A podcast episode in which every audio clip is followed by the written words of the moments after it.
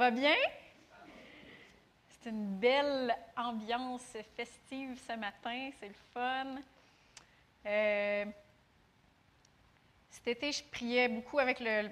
Parce que vous avez vu qu'on a des groupes de prière le, matin, le, mardi matin.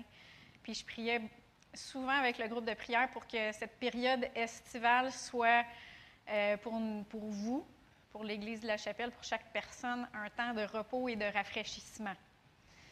Je priais ça pour vous. Je sais que ce n'est pas tout le monde qui a, pris, des vacances pendant l'été. Il y en a qui ont continué à travailler. Euh, mais vous savez que même si on travaille, on peut vivre des temps de rafraîchissement dans le Seigneur. Puis ce matin, j'aimerais ça qu'on prenne le temps de, de juste se reposer. Fait que on a pris du temps dans la présence de Dieu. Ça, c'en est un temps, de, un temps où ce qu'on peut euh, se désaltérer, boire de la présence de Dieu, euh, mais dans la parole aussi, parce que la parole a dit que, la Bible a dit que la parole est comme de l'eau. Puis, ben, je vous invite ce matin à juste relaxer. Vous n'avez même pas besoin de prendre de notes à matin. Faites juste suivre avec, on a, les, les versets vont être en arrière. Si jamais vous voulez revenir, qu'il y a des choses qui vous ont touché, vous avez juste à aller sur le site web, euh, sur, sur, le site YouTube, les réécouter, puis là, vous pourrez les réécrire, vos, versets. Mais ce matin, je vous invite à relaxer. Fait que, mon, mari d'amour, est-ce que tu pourrais m'apporter ma bouteille d'eau, s'il te plaît, que j'ai oublié là? Hein? J'en ai deux, oui. Je suis bénie. Il y en avait une qui était pour Donald, je pense. Puis, quand vous allez écouter la parole ce matin, je vous invite à juste ouvrir vos cœurs, à boire, tout simplement croire, si euh, vous le voyez dans la parole, bien évidemment, et si ça, que vous voyez que c'est bon, dans, que ça, ça confirme le Saint-Esprit en dedans, il vous confirme. Faites juste ouvrir vos cœurs, recevoir, croire, boucher les trous des ouins, mais parce que, tu sais, notre réservoir, là, des fois, il y a des trous dedans. Fait que quand on a des trous, ben, on a beau boire, ben, ça, ça coule. Ça, c'est une tank euh, de gaz qui est trouée. Tu n'iras pas loin avec ton char parce que ça coule. fait que boucher les, les trous des ouais, mais. Ouais, mais c'est pas ça que je vois. Ouais, mais. Euh, c'est pas comme ça que je suis. Euh, ouais, mais pourquoi? Combien de temps? Jusqu'à quand? Boucher ces trous-là, faites juste dire Seigneur, tu l'as dit, j'y crois, je vais me reposer. Puis il y a un super de bon verset que j'aime beaucoup dans 1 Thessaloniciens 5.24, ça dit Celui qui vous appelle est fidèle, c'est lui qui le fera. Fait qu'on peut se reposer. Qu'est-ce qu'il a dit? C'est vrai, puis il va le faire. Notre job à nous autres, c'est d'y croire, puis de le recevoir tout simplement. Fait que ce matin, on va commencer dans la prédication. Je vais juste faire un petit mot de prière avant. Seigneur Dieu, je te demande de nous rafraîchir ce matin. Je te demande de, de nous montrer qui on est en toi. Je te demande de nous remplir de qui tu es, Seigneur Dieu. De nous remplir d'espérance, de repos, dans le nom de Jésus. Seigneur Dieu, que nos yeux soient sur toi, pas juste sur moi comme personne, sur les mots que moi je vais dire, mais que tes paroles, Seigneur Dieu, puissent couler au travers de moi et puissent vraiment trouver de la bonne terre ce matin. Dans le nom de Jésus, on prie Amen. Amen. On entend souvent parler de gens qui se cherchent dans, notre, euh, dans, dans les temps qu'on vit. On pense à des gens qui partent euh, sur des road trips avec leur pack-sac pour se retrouver, comme Brad Pitt dans euh, le film Sept ans au Tibet. Puis là, ils se cherchent. On pense aux ados qui se cherchent euh, dans toutes sortes d'expériences. On pense aux gens qui traversent la crise de la quarantaine. Moi, j'ai passé ce cap-là l'année passée. qui laissent leur femme, leur mari, leur job, leur ville pour se retrouver.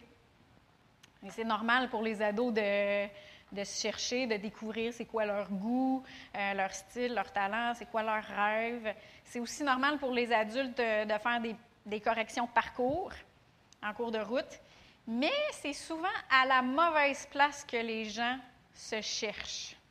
Ils se cherchent à la mauvaise place. dans Colossiens 3, 1 à 4, ça dit vous êtes ressuscité avec Christ, recherchez les choses d'en haut, où Christ est assis à la droite de Dieu. Attachez-vous aux réalités d'en haut et non à celles qui sont sur la terre.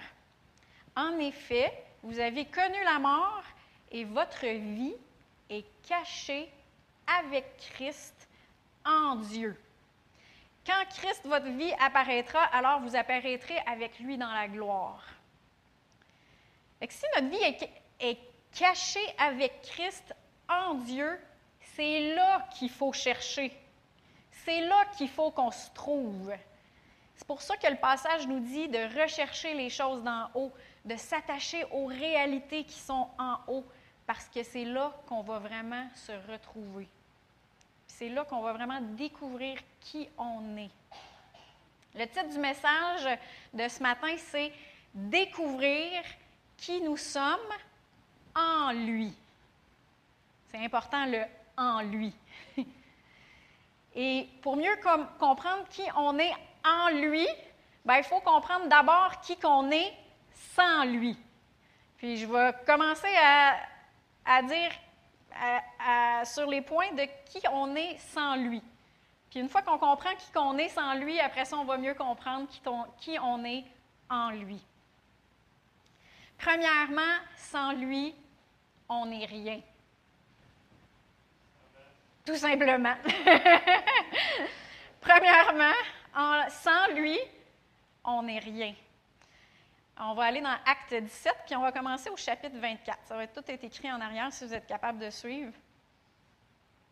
Le Dieu qui a fait le monde et tout ce qui s'y trouve, là, en, passant, c'est Paul.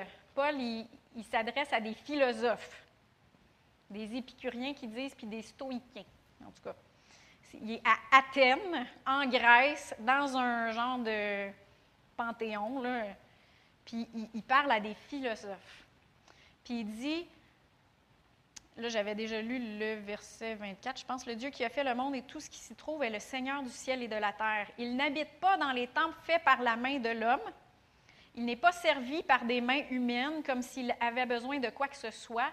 Lui qui donne à tous la vie, le souffle et toute chose il a fait en sorte que tous les peuples issus d'un seul homme, il y a certaines traductions qui disent d'un seul sang, puis dans la Genèse, ça dit que Dieu a créé l'homme, mâle et femelle, il l'a créé. Donc on est sorti d'un seul homme, mâle et femelle, puis ça, en passant, ça élimine tout le racisme. Hein, quand on comprend qu'on est tous sortis d'un seul homme, plus de place pour le racisme. Et tous les peuples issus d'un seul homme habitent sur toute la surface de la terre. Il a déterminé la durée des temps et les limites de leur habitation.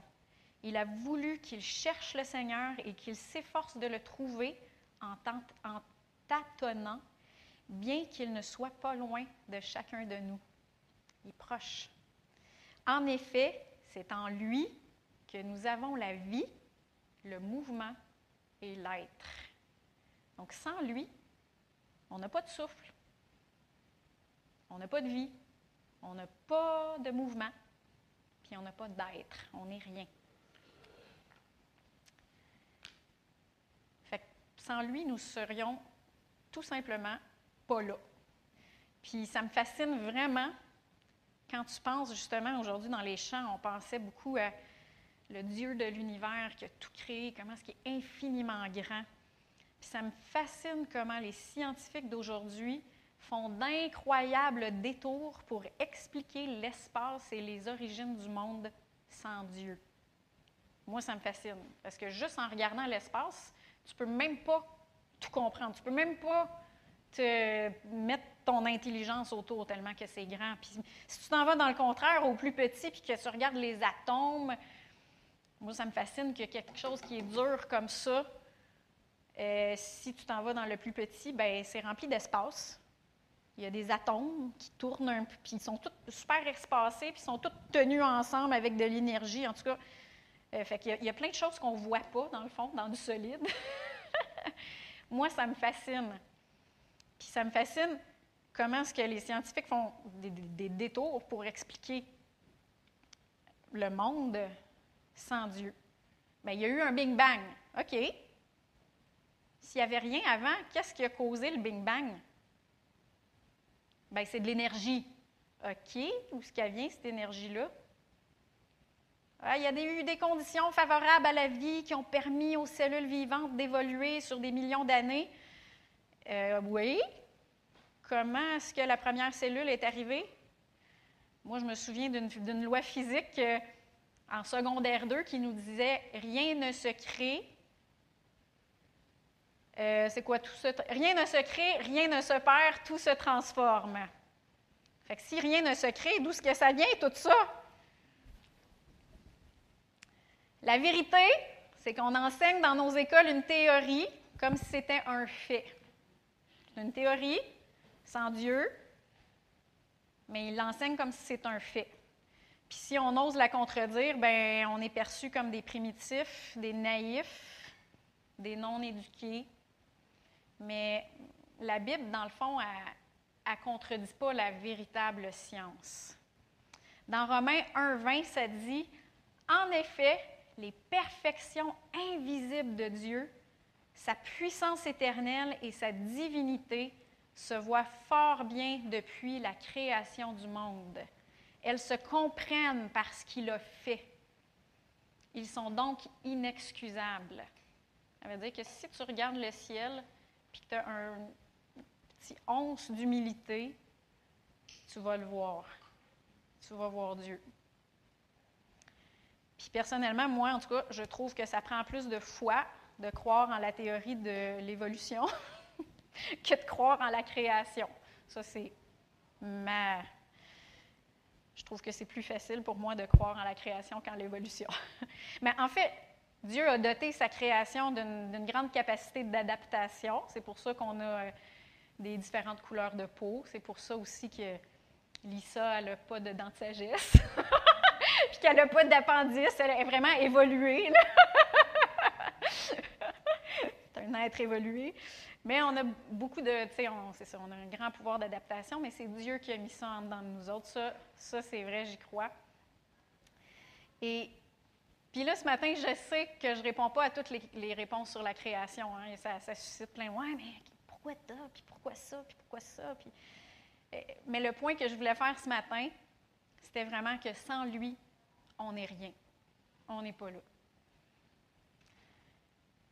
Deuxièmement, sans lui, on ne peut pas rien faire. Dans Jean 15, 5,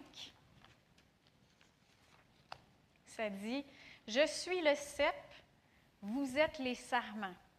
Celui qui demeure en moi et en qui je demeure porte beaucoup de fruits, car sans moi, vous ne pouvez rien faire. Ça, c'est sans Dieu. Mais comment ça, sans lui, on ne peut pas rien faire? Si on pense à Céline Dion, à Elon Musk, à Bill Gates, ils ne sont pas chrétiens, puis pourtant ils ont fait des grandes choses. Comment ça, ce qu'on dit que sans lui, on ne peut pas rien faire? Tantôt, j'ai mentionné dans Éphésiens 2.10, en réalité, c'est lui qui nous a fait et nous avons été créés en Jésus-Christ pour de bonnes œuvres que Dieu a préparées d'avance afin que nous les pratiquions. Dieu a préparé d'avance pour nous des bonnes œuvres pour que nous les pratiquions. Il a placé en dedans de nous euh, du potentiel, du talent, des habiletés, même avant notre naissance, pendant qu'on était dans le ventre de notre mère. Puis on est né avec ces talents-là. Dans Jérémie 29, 11, ça dit En effet, moi, je connais les projets que je forme pour vous. Dieu a des bons plans pour nous. Puis dans Éphésiens 1, 5 et 6, ça dit Dans son amour, il nous a prédestinés à être ses enfants adoptifs par Jésus-Christ. C'est ce qu'il a voulu dans sa bienveillance. Pourquoi? pour que nous célébrions la gloire de sa grâce, dont il nous a comblés dans le bien-aimé. Il nous a créés pour qu'on célèbre la gloire de sa grâce. Dieu a des bons plans pour nous. Il a placé en nous ce potentiel pour qu'on célèbre la gloire de sa, grâce. Mais maintenant, on peut se servir de ce potentiel-là comme qu'on veut.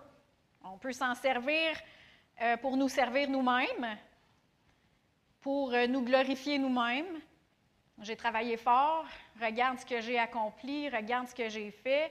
Je suis un autodidacte, je suis un autosuffisant, je suis capable de faire ça. Mais dans le fond, sans lui, on ne serait pas capable. On peut aussi s'en servir, par contre, pour célébrer la gloire de sa grâce. Dans le sens qu'on peut dire, c'est Dieu qui me donne la capacité de faire ça. Si je peux t'aider aujourd'hui, c'est parce que Dieu t'aime. Puis au lieu d'amener les gens à nous, on l'amène à lui, puis on le célèbre une manière de le célébrer. ça, c'est numéro 2. Sans lui, on ne peut pas rien faire. Numéro 3, sans sans lui, je veux dire, numéro 3, sans lui, nous ne savons rien. On ne sait rien sans lui. On va aller dans 1 Corinthiens 8. On va commencer dans la deuxième partie du verset 1. La connaissance rend orgueilleux, mais l'amour édifie. Si quelqu'un croit savoir quelque chose, il ne connaît encore rien comme il faudrait connaître. Mais si quelqu'un aime Dieu, il est connu de lui. J'en ai déjà parlé dans d'autres euh, prédications. Notre société d'aujourd'hui valorise vraiment beaucoup la connaissance. Dans les cercles universitaires, philosophiques, théologiques, euh, puis dans tous les cercles, dans le fond, si tu parviens à poser une question à laquelle personne ne peut répondre, tu es vraiment perçu comme super intelligent. C'est vraiment, élever des questions, c'est comme une, dans les cercles universitaires, c'est, vraiment euh, un signe d'intelligence. Moi, ça me fait juste me dire qu'il y a tellement de choses qu'on ne comprend pas. Tellement de choses qu'on ne comprend pas. Dieu dit dans Ésaïe 55, 8 et 9, en effet, vos pensées ne sont pas mes pensées et mes voix ne sont pas vos voix, déclare l'Éternel. Le ciel est bien plus haut que la terre. De même, mes voix sont bien au-dessus de vos voix et mes pensées bien au-dessus de vos pensées. Ça, c'est sans lui. Hein? Sans lui. Puis je ne dis pas qu'il ne faut pas penser. Puis je ne dis pas qu'il ne faut pas poser de questions, c'est important. Mais même si on a Google, qu'on a Wikipédia, on a Météo Média, puis qu'on a, euh, comment est-ce qu'il s'appelle, celui qui fait les, prévisions euh, financières, là, Gérard Filion, je pense. Même si on a tout ce monde-là, il y a plein de choses qu'on ne sait pas. Puis par nous-mêmes, on ne sait pas qu'est-ce qui va arriver dans le futur. On ne sait pas qu'est-ce qui se passe dans la vie de notre voisin. Puis on ne sait pas qu'est-ce qui se passe dans les coulisses du gouvernement. Puis ça ne sert à rien de s'enorgueillir de ce qu'on sait, parce que sans lui, on ne sait rien. Mais en lui, par contre, c'est autre chose. C'est autre chose. On le voit tantôt. Et finalement, sans lui, nous sommes perdus. Sans lui, on est perdus. 1 Pierre 2,25, ça dit Vous étiez en effet comme des brebis égarées mais maintenant, vous êtes retournés vers le berger et le protecteur de votre âme. Sans lui, on était comme des, brebis perdues, séparés de Dieu, tâtonnant dans la noirceur. comme j'ai dit plus tôt, plusieurs se cherchent ou ils cherchent au mauvais endroit. là, ce matin, je voulais que vous vous reposiez. Jusqu'à maintenant, ce n'est pas super reposant, ce que je vous parle. pas trop encourageant. Ça va être mieux, là, je vous le promets. Mais la bonne nouvelle, c'est que dans Luc 19, 10, ça dit En effet, le Fils de l'homme est venu chercher et sauver ce qui était perdu. Le Fils de l'homme est venu nous chercher. Il est venu nous sauver, nous qui étions perdus. Je vous ai parlé premièrement de ce qu'on était sans lui, parce qu'en fait, pour pouvoir être retrouvé, il faut d'abord reconnaître que sans Christ, sans Christ, on est perdu, on est pécheur, puis on est loin de Dieu. Puis quand on va réaliser ça, c'est là qu'on va faire appel à lui. C'est là qu'on va s'approcher de lui. Puis ensuite, il faut croire et recevoir ce que Jésus a fait pour nous, pour nous réconcilier avec Dieu. C'est super important. Dans Éphésiens 2, 13, ça dit, mais maintenant, en Jésus-Christ, en lui, en Jésus-Christ, vous qui étiez autrefois loin, vous êtes devenus proches, proches de Dieu, par le sang de Jésus-Christ. C'est important de faire appel à lui. Puis là, j'aimerais ça, si vous voulez vous retrouver en lui, j'aimerais ça que vous faites cette prière avec moi. Tous ceux, même, ceux qui l'ont déjà faite, refaites-la, reconsacrez-vous à Dieu. Et ceux qui l'ont jamais faite, faites-la de tout votre cœur. Et vous serez plus sans lui. Vous serez plus perdu. Vous allez être retrouvé en lui. Jésus, je reconnais que sans toi, je suis perdu. Je crois que tu es mort et que tu es ressuscité pour me laver et me réconcilier avec Dieu. Viens vivre en moi. Et moi, je vivrai en toi. Et je vivrai pour toi. Amen. Amen. Si vous avez fait cette prière-là sincèrement, vous êtes maintenant en lui. En lui. Et c'est maintenant super important de découvrir qui vous êtes en lui. Puis où est-ce qu'on découvre où, qui on est en lui? C'est pas dans les expériences de notre passé, c'est pas dans ce que les autres pensent de nous autres, c'est pas dans ce qu'on voit ou dans ce qu'on ressent. En fait, ça n'a pas rapport avec nous. Ça a rapport avec lui. Puis, on va se trouver dans la parole de Dieu. Particulièrement, euh, pour ceux qui sont nouveaux dans la famille de Dieu, dans les épîtres. Les épîtres, c'est juste un autre mot pour les lettres que les apôtres ont écrit, que les apôtres ont écrit aux églises. Et c'est vraiment là qu'on trouve particulièrement qui on est en Christ. Dans Jacques 1, on commençait au verset 23, on voit comment est-ce que c'est important de découvrir qui on est en Jésus-Christ et de ne pas l'oublier. Ce verset-là, ce passage-là compare la parole de Dieu à un miroir. Fait que là, tu vas voir dans la parole de Dieu, puis là, tu te regardes dans le miroir, puis tu découvres qui tu es en lui. Le, passage se dit, en effet, si quelqu'un écoute la parole et ne la met pas en pratique, il ressemble à un homme qui regarde son visage dans le miroir, le miroir de la parole, et qui, après s'être observé, s'en va et oublie aussitôt comment il était. Mais celui qui a plongé les regards dans la loi parfaite, la loi de la liberté, et qui a persévéré, celui qui n'a pas oublié ce qu'il a entendu, mais qui se met au travail, celui-là sera heureux dans son activité. Fait qu'on voit comment c'est important de, se de, de, trouver, de découvrir qui on est en Christ, puis après ça, de s'en aller, mais de ne pas oublier qui qu'on est. Si on oublie qui qu'on est, mais on n'agira pas comme qui qu'on est. On va agir comme notre vieux nous, comme la personne qui est mort. mais si on regarde qui on est en Christ, puis la parole a dit, si on regarde dans la loi parfaite, la loi de la liberté, la parole de Dieu, ce n'est pas une religion. Ce n'est pas quelque chose qui nous enchaîne, c'est quelque chose qui nous libère. Amen. Et si on persévère à savoir qui on est, qu'on le confesse, qu'on le déclare sur nous, c'est ça, c'est qui je suis, bien, tu vas, tu vas agir comme qui tu es vraiment et tu vas avoir des fruits et tu vas être heureux dans ton activité. Donc, on a vu quatre choses qu'on était sans lui. Maintenant, on va voir quelques points, puis je fais juste être à la surface un peu du sujet, mais on va voir quelques points de qui on est en lui. Premièrement, en lui, nous sommes une nouvelle créature. Dans 2 Corinthiens 5, 17, ça dit, si quelqu'un est en Christ, en lui, il est une nouvelle créature.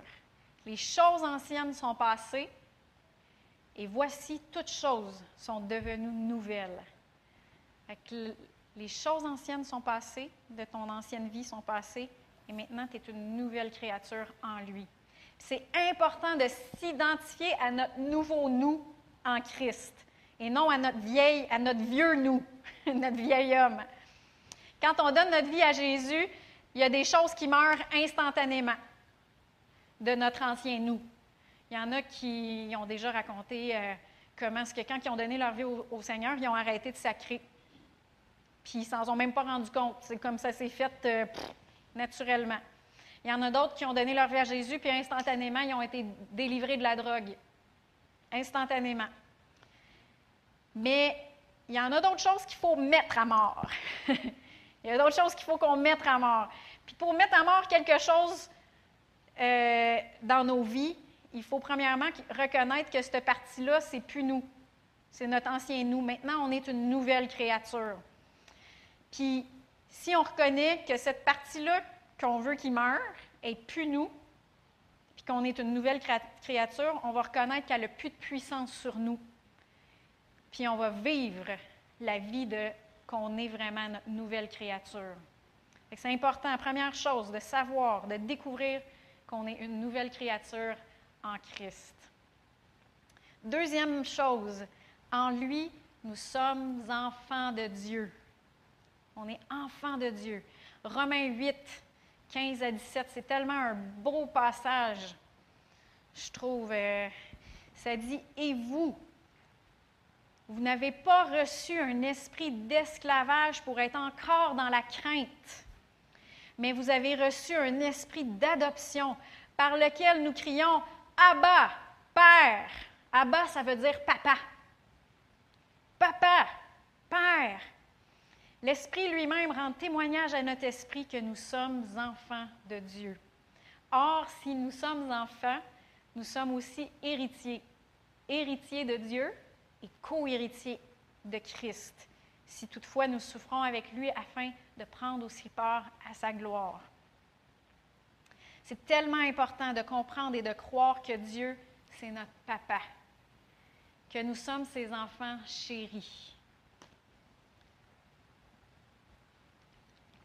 Nous avons été désirés du Père, le Père céleste, et lui, il voulait une famille. Puis il nous a toutes faites différents. Puis il nous aime sans aucune euh, considération de personne. Il n'y a pas de favori. Il n'y a pas de préféré. Puis le degré de proximité qu'on a avec lui, par contre, ça, ça dépend de nous. Ça ne dépend pas de lui. Lui, il n'y a pas de favori. Si on est plus proche de lui ou plus loin de lui, ça dépend de nous autres. Comment est-ce qu'on se perçoit? C'est beaucoup ça. Comment est-ce qu'on se perçoit? Si on se perçoit comme un enfant chéri, comme un enfant de Dieu qui nous aime, on va dire comme Jean, puis on devrait dire ça de nous-mêmes, moi je suis un disciple que le Seigneur aime. Puis Jean, il disait ça de lui-même, puis regardez comment est-ce qu'il était proche de lui. Il dit, moi je suis un disciple que le Seigneur aime. Et c'est ça qui a fait qu'il était proche de lui. Pas parce que Jésus avait des, préférés, c'est parce que Jean, c'est lui qui s'est approché de lui. Quand on comprend ça, on ne sera plus dans la crainte. Ça dit, vous n'avez pas reçu un, un esprit d'esclavage pour être encore dans la crainte. On n'aura plus peur. Parce que si on est ses enfants, puis on sait qu'il nous aime, on sait qu'il va prendre soin de nous. Quelle maman et papa ne veut pas prendre soin de ses enfants? Hmm? Un, bon maman et une bonne maman et un bon papa veut prendre soin de ses enfants. Puis non seulement on est ses enfants, mais on est en plus ses héritiers, puis ses co-héritiers avec Christ. C'est des choses qu'il faut vraiment saisir. Deuxième chose, en lui, nous sommes enfants de Dieu. Troisième chose, en lui, nous pouvons tout. La Bible a dit dans Philippiens 4.13, Je peux tout par celui qui me fortifie, Christ. C'est lui qui me fortifie. Est-ce que ça veut dire que les circonstances vont être toujours faciles? Non. Le verset juste avant. Le verset qui vient avant Philippiens 4.13, c'est Philippiens 4.12. Et le Philippiens 4.12, ça dit, Je sais vivre dans la pauvreté et je sais vivre dans l'abondance. Partout, en toutes circonstances, j'ai appris à être rassasié et à avoir faim, à être dans l'abondance et à être dans le besoin. Tout par celui qui me fortifie, Christ. ça veut dire que peu importe la situation, on sait qu'il va prendre soin de nous et on sait qu'il va nous donner la force de s'en sortir. Amen. Est-ce qu'il y en a qui ont déjà dit euh, Je suis peu capable? moi? Je suis la seule? Les d'hier! Seigneur, aide-moi! Moi, ça m'est déjà arrivé à quelques reprises. Et je vais vous donner un exemple. Quand j'étais dans mon premier trimestre de grossesse à Émilie, J'étais fatiguée, j'avais mal au cœur. Premier trimestre de grossesse. Mon petit Olivier de un an, il se levait à 5 heures du matin. Et je travaillais à temps plein pour ramasser le plus de RQAP possible, ceux qui ont eu profité à, avoir euh, du RQAP. Et euh, je, je, voyais du noir, j'étais à bout, je disais, je pleurais le soir à Joël, je suis plus capable. Puis un soir, j'écoutais une prédication de pasteur Chantal Paulus, ceux qui la connaissent. Puis la parole de Dieu est devenue vivante. Puis j'ai compris que ce que le diable voulait, dans le fond, c'était de voler ma foi. Il voulait me voler ma foi. Puis quand j'ai compris ça, peut-être vous autres, vous savez dire, oh, elle vole, comprends pas, moi, ça me fait rien. Moi, quand j'ai compris ça, c'est comme si j'ai reçu, reçu un souffle de vie à l'intérieur. J'ai reçu la capacité, j'ai reçu, j'ai senti littéralement un poids s'enlever de moi. Et cette parole-là m'a fortifiée. Et j'ai été capable j'ai continué. Mon petit gars, il a continué à se lever à 5 heures du matin et j'étais encore enceinte. et j'ai continué à travailler à temps plein jusqu'au, je pense que c'était 26 semaines, même peut-être plus. Je pense qu'il m'avait. Euh, euh, mais j'ai reçu la force. Dieu m'a vivifié par sa parole, par son esprit. Il m'a donné la force. Je peux tout par celui qui me fortifie, Christ. C'est correct de dire Seigneur, en moi-même, j'ai plus la force. Ça, c'est quand on est en nous-mêmes. Mais en toi, Seigneur, je peux tout, parce que c'est toi qui me fortifie. Puis des fois, c'est dans ces situations-là qu'il faut le dire le plus. Je peux tout. Je, sens que je suis à bout, mais là, je suis, suis plus sans toi, Seigneur. Je suis en toi. Amen. Quatrième chose, en lui, nous avons toute connaissance. 1 Jean 2, 20, ça dit Quant à vous, vous avez l'onction donnée par celui qui est saint et vous avez toute connaissance. Qu'est-ce que ça veut dire, ça, vous avez toute connaissance? Ça ne veut pas dire qu'on sait tout sur tout sur notre voisin puis qu'on n'a plus besoin d'aller à l'école. C'est pas ça que ça veut dire faut toujours interpréter la Bible par la Bible. Hein? On ne peut pas juste prendre un verset comme ça et euh, dire moi je, moi, je sais tout. Pas ça que ça veut dire. Paul dit dans 1 Corinthiens 13, la deuxième partie du verset 12, ça dit Aujourd'hui, je connais partiellement, mais alors je connaîtrai complètement, comme j'ai été connu. Ça veut dire ici, sur terre, on connaît partiellement. Au ciel, on va connaître complètement. Sur Terre, notre connaissance est partielle. Mais quand Jean ici nous parle que nous avons l'onction, il nous parle du Saint-Esprit. Sans lui, on est extrêmement limité dans notre connaissance. Mais en lui, on a le Saint-Esprit. La Bible a dit que le Saint-Esprit, c'est notre aide. Puis dans Jean 16, 13, ça dit quand le défenseur, il y a d'autres traductions qui disent quand le consolateur sera venu, l'Esprit de la vérité, il vous conduira dans toute la vérité. Car il ne parlera pas de lui-même, mais il dira tout ce qu'il aura entendu et il vous annoncera les choses à venir. Fait qu'en lui, on est plus limité.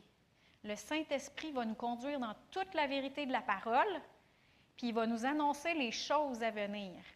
Avec lui, on peut savoir c'est qui la bonne personne à marier. Avec lui, on peut savoir c'est où l'endroit qu'il faut qu'on habite. Avec lui, on peut savoir c'est quoi le prochain pas dans notre carrière ou dans notre, dans notre vie. On peut savoir c'est quoi le prochain pas à faire. Il peut nous donner la solution à un problème que notre boss veut régler dans la, dans la compagnie. C'est lui qui nous aide. Il a montré à Pierre dans, la, dans, les actes des apôtres, il a montré à Pierre que les motifs d'Ananias et de Saphiras, c'était pas bon. Tu penses-tu que Pierre, il l'aurait su, lui, de lui-même? Il y avait le Saint-Esprit. Il peut nous montrer que telle personne au travail est en train de vivre telle, telle chose. Puis il peut nous demander d'aller l'aider. Ça, c'est le Saint-Esprit. Dans le fond, ce qui veut dire, parce qu'en lui, nous avons toute la connaissance, ça veut dire qu'en lui, nous avons toute la connaissance dont nous avons besoin. On a toute la connaissance qu'on a besoin en lui. Puis ça, quand on ne sait pas quoi faire, là, il, faut, il faut le déclarer sur nous. Seigneur, tu m'as donné l'onction et j'ai toute connaissance. Tu déclares sur toi. C'est qui je suis en toi. Amen.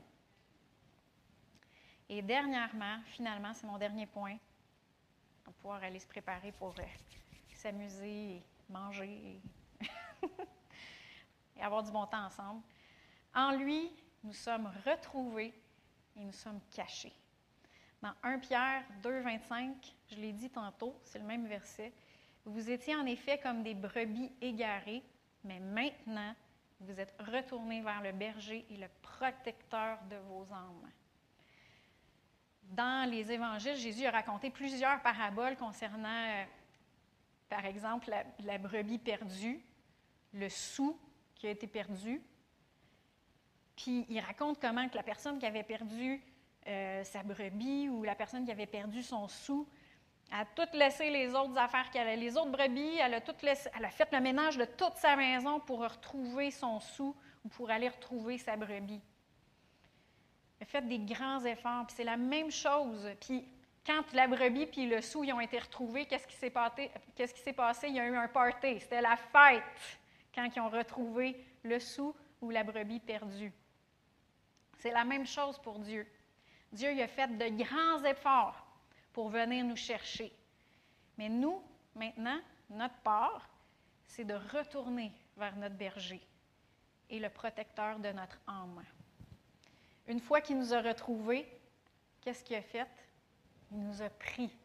Il nous a cachés en lui.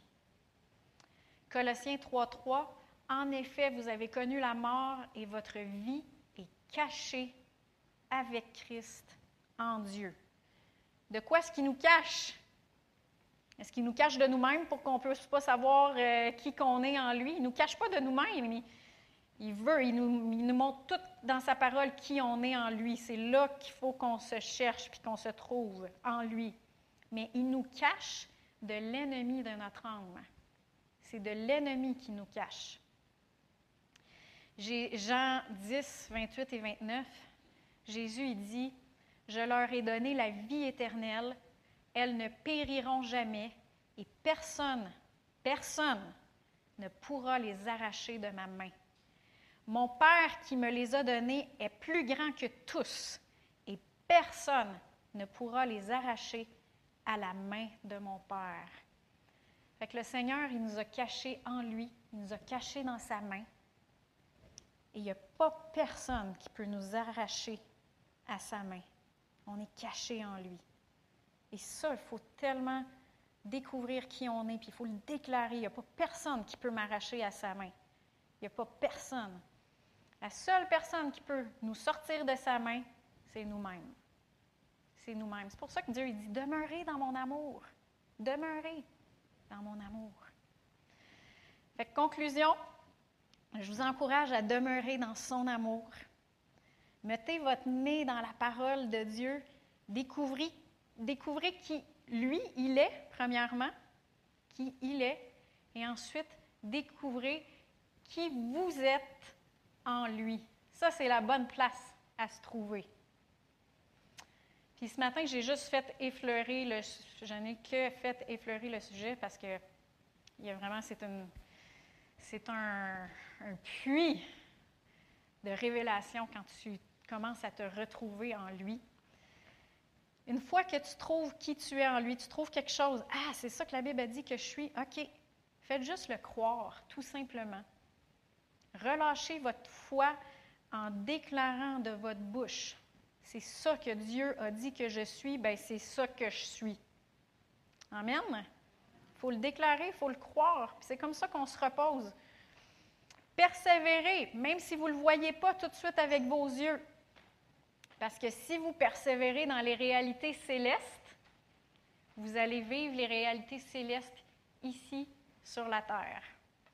Pour ça qu'il dit, pensez à ce qui est en haut. Cherchez les choses qui sont en haut. Pourquoi? Parce qu'il veut que vous les viviez ici sur la terre. Vraiment. Puis si vous êtes intéressé euh, à en savoir plus sur qui vous êtes en lui, comme je vous ai donné tantôt euh, dans les épîtres, dans les lettres, à partir de Romains. Ça, c'est vraiment les épîtres dans le Nouveau Testament.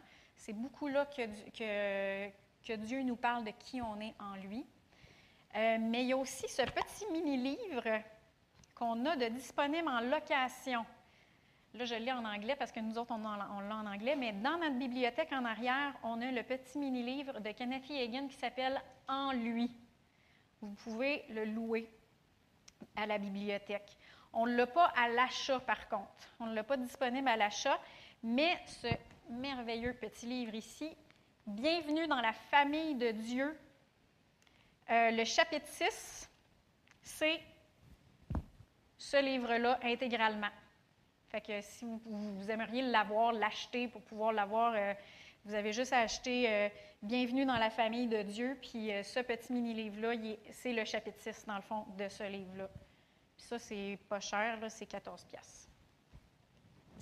Fait que, en tout cas, je fais juste une petite pub. lui, il est, disponible à l'achat en arrière dans notre bibliothèque. Si, si jamais ça vous intéresse de connaître plus de qui vous êtes en lui. Fait que vous allez pouvoir vous lever. On va prier ensemble. Puis ensuite, je vais vous donner des petites instructions pour notre épluchette. Seigneur Dieu, on te remercie parce que oui, sans toi, on était perdu, mais en toi, on est caché et on est retrouvé. On te remercie pour ce que tu as fait pour nous, qui tu nous as rendus en toi. Et Seigneur Dieu, aide-nous à, à plonger nos regards dans la loi parfaite de la liberté et de ne pas oublier qui nous sommes en toi. Et alors, tu vas pouvoir nous libérer et on va pouvoir porter du fruit parce que c'est toi qui nous as appelés, c'est toi qui es fidèle et c'est toi qui le feras en nous. En le nom de Jésus,